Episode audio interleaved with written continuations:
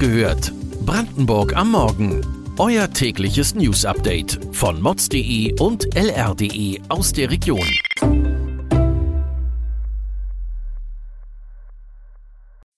Guten Morgen an diesem 7. November. Ex-Boxer wegen Encrochat-Drogenhandel vor Gericht. Diese Energiespartipps helfen wirklich. Brandenburgs Reichste werden ärmer. Das und mehr erfahrt ihr heute bei Wach gehört, Brandenburgs Morgen-Podcast von mods.de und lr.de. Die Entschlüsselung des Nachrichtendiensts Encrochat bringt nun auch einen Ex-Boxer aus der Lausitz in die Bredouille. Dem Mitglied der Rockerbande Hells Angels wird vor dem Landgericht Cottbus vorgeworfen, Kokain, Marihuana und andere harte Drogen im Wert von über einer halben Million gehandelt zu haben. Seine Geschäfte soll er über Encrochat abgewickelt haben. Sein Verteidiger stellt allerdings die gerichtliche Verwertbarkeit der Beweise in Frage. Denn ein Gericht in Frankreich zweifelte im Oktober die Legalität der gesammelten Daten an. Ähnliches war vergangene Woche auch schon im Amtlandgericht Berlin Thema. Die zuständige Strafkammer hat sich an den Europäischen Gerichtshof gewandt. Dieser soll prüfen, ob die Encrochat-Beweise verwertet werden dürfen. In Cottbus schließt man sich allerdings dem Bundesgerichtshof an, der die Datenverwertung für rechtmäßig hält. Dem Ex-Boxer drohen bei Verurteilung mehrere Jahre Haft. Wann das Urteil fällt, ist noch unklar. Insgesamt gibt es in Deutschland bislang 3200 Encrochat-Verfahren. Wusstet ihr, dass es auch eine Reichensteuer für Kommunen gibt? Das wird vom Finanzausgleichgesetz geregelt. Haben die Gemeinden zu wenig, bekommen sie vom Land Gelder oder es verhält sich umgedreht. Kommunen, die übermäßig viel einnehmen, zahlen an das Land. Traditionell ist Schönefeld die wohlhabendste Gemeinde. Vor einem Jahr musste der Flughafenstandort 44,5 Millionen Euro an das Land abgeben. In diesem Jahr waren es jedoch 30 Millionen Euro. Der Grund ist, dass die Kommunen weniger Geld durch die Gewerbesteuer eingenommen haben. Gleiches gilt auch für andere Gemeinden wie Zossen. Nach drei Jahren Corona zeigt sich also, dass der Gürtel auch bei den Reichen enger geschnallt werden muss. Apropos Sparen, kalt duschen und nur noch mit Kerzen beleuchten. Es gibt teilweise ihre Tipps, um diesen Winter Energie zu sparen. Doch nicht alle sind sinnvoll. Die Verbraucherzentrale Brandenburg rät zu wenigen und dafür effizienten Maßnahmen. Etwa spart schon ein Grad weniger bei der Raumtemperatur 6% der Heizkosten. Das könnte bei einem Haushalt mit vier Personen 200 Euro im Jahr einsparen. Ganz kalt sollten Räume nicht werden aufgrund von Schimmelgefahr.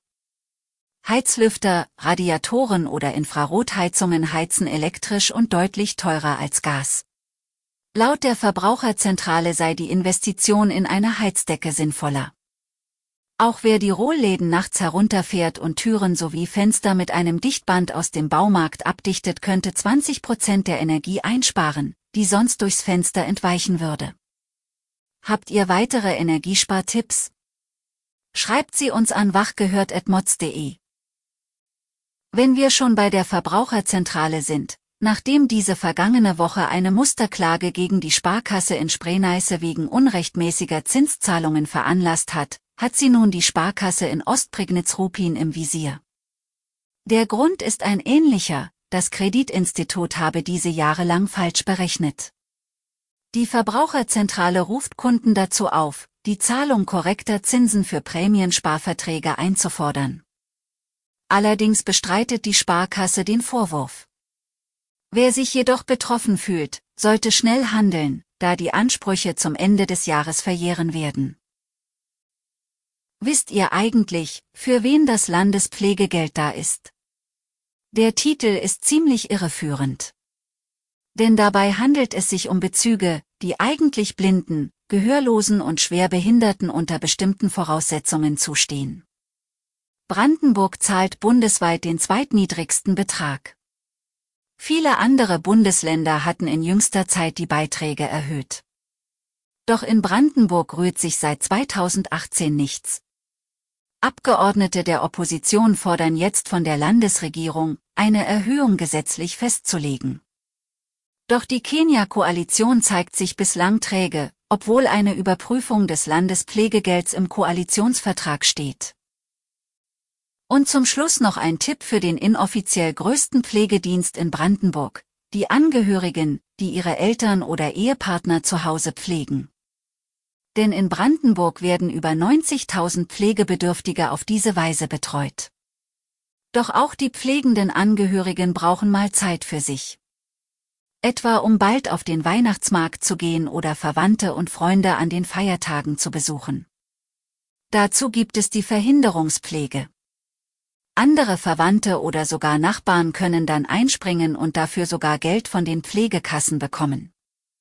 Allerdings sind die Regelungen komplex. Unsere Reporterin hat aufgedröselt, wer wie viel bekommt und wie man Schwarzarbeit vermeidet.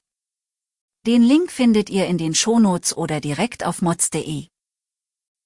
Weitere Details und Hintergründe zu den heutigen Nachrichten lest ihr auf mods.de und lr.de. Am Dienstag hört ihr wieder die nächste Folge Wach gehört, Brandenburg am Morgen. Wir wünschen euch einen guten Start in den Tag.